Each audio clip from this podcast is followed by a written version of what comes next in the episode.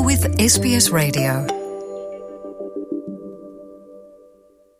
Vamos agora às notícias da Austrália e do mundo da Rádio SBS para este domingo 9 de outubro de 2022. Na sua companhia, Luciana Fraguas. Na primeira semana após as eleições presidenciais no Brasil, os candidatos Jair Bolsonaro e Lula já formaram alianças para tentar vencer o segundo turno.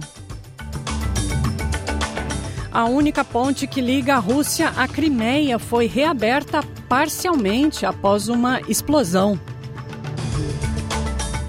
Comunidade de tailandeses na Austrália se une em vigília após 37 pessoas, a maioria crianças, terem sido mortas em um ataque de um atirador à creche no norte do país.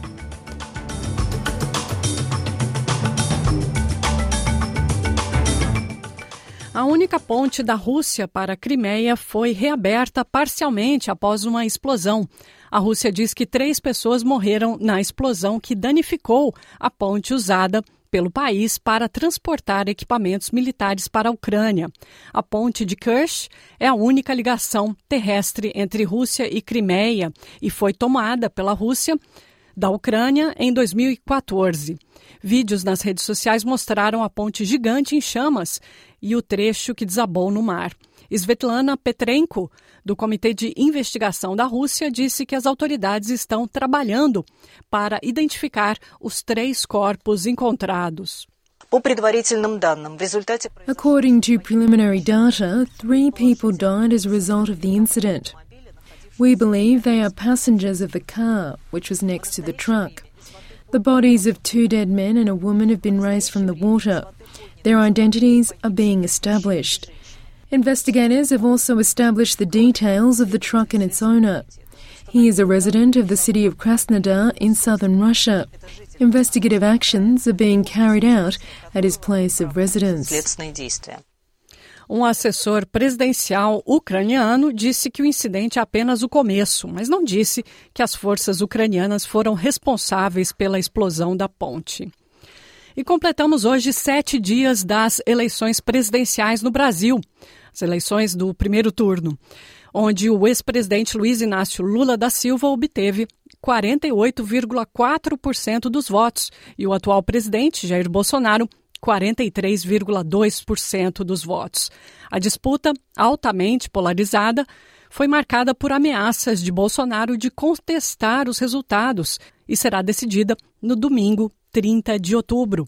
Bolsonaro garantiu o apoio dos governadores dos três estados mais populosos do Brasil. Ele agradeceu o governador Romeu Zema, de Minas Gerais, o segundo maior colégio eleitoral do país, e também agradeceu Cláudio Castro, governador do Rio de Janeiro, que anunciou seu apoio ao candidato Bolsonaro.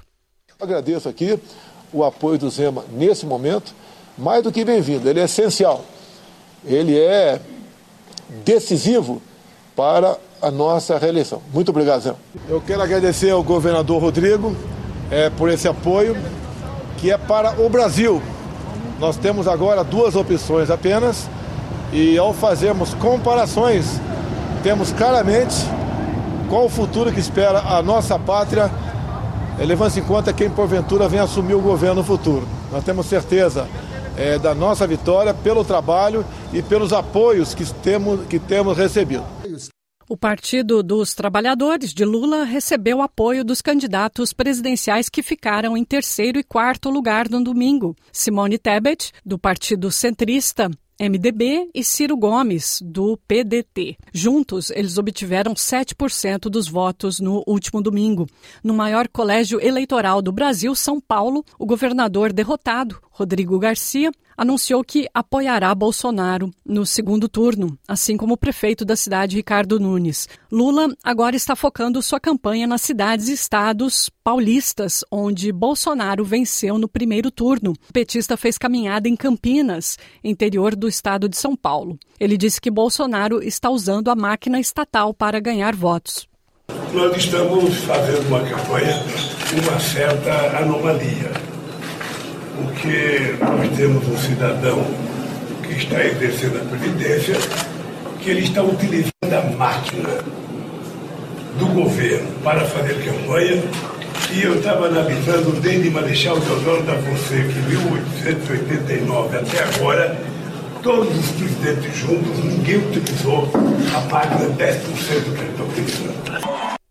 E voltando à Austrália, 80 alertas de inundação permanecem em vigor para os moradores afetados pelas chuvas em Nova Gales do Sul. Risco de inundação e deslizamento de terra ao longo da costa leste do estado estão previstos.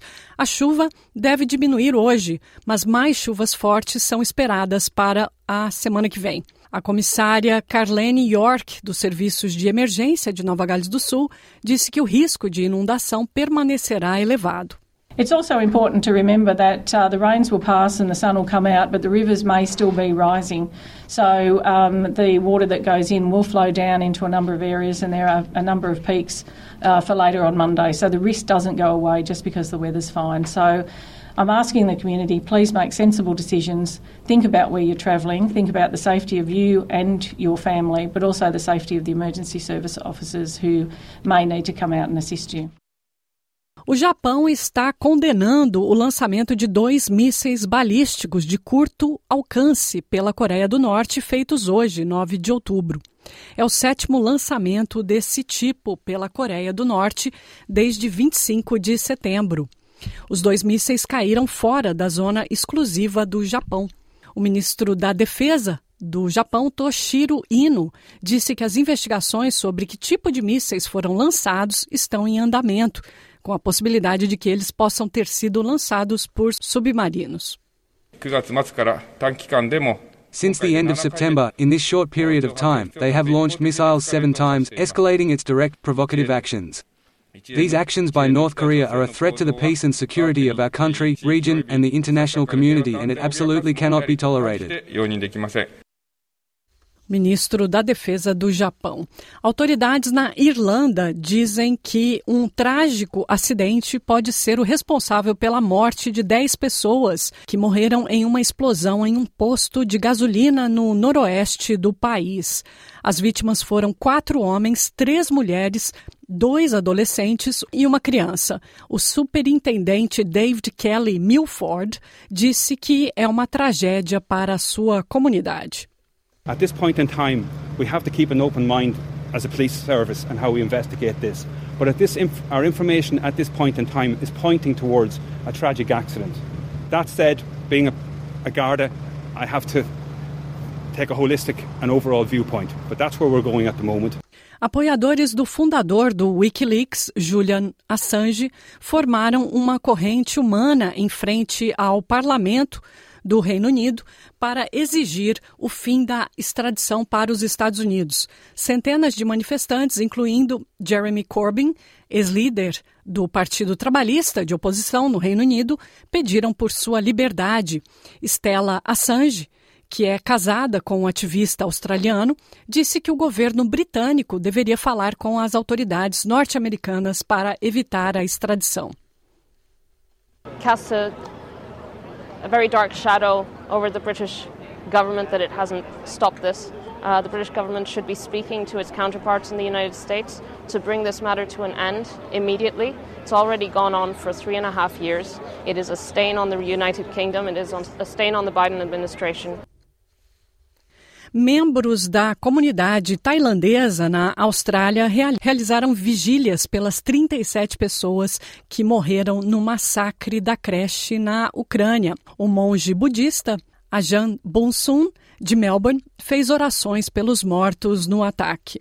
In Buddhism, it's we look inwards more, de, more than look outward.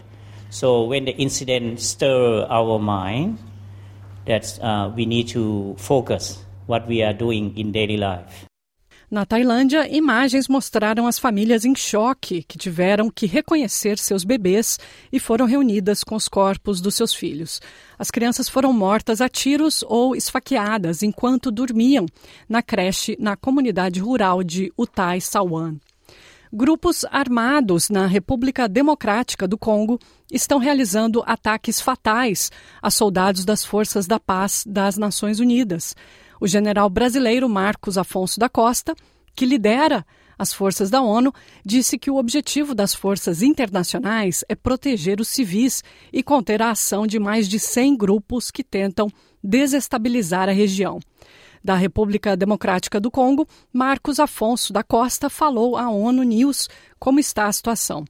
Dia 30 de setembro para 1 de outubro, uma base nossa, que ela é guarnecida pelo Batalhão de Infantaria do Paquistão, em Minembo, na província de Kivu do Sul, ela foi atacada por um grupo armado chamado Tiawar Nerros, que atua naquela região.